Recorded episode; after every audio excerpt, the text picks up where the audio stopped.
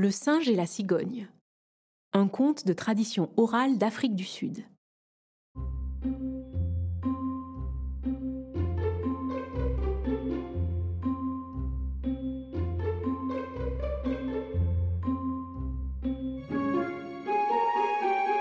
Jadis, le singe et la cigogne étaient de grands amis. Un jour, le singe invita la cigogne à déjeuner. Il prépara une purée de maïs qu'il servit dans des assiettes plates. Pendant que le singe se régalait en puisant à deux mains dans son assiette, la cigogne grignotait la bouillie avec son long bec, ne parvenant pas à avaler une seule bouchée.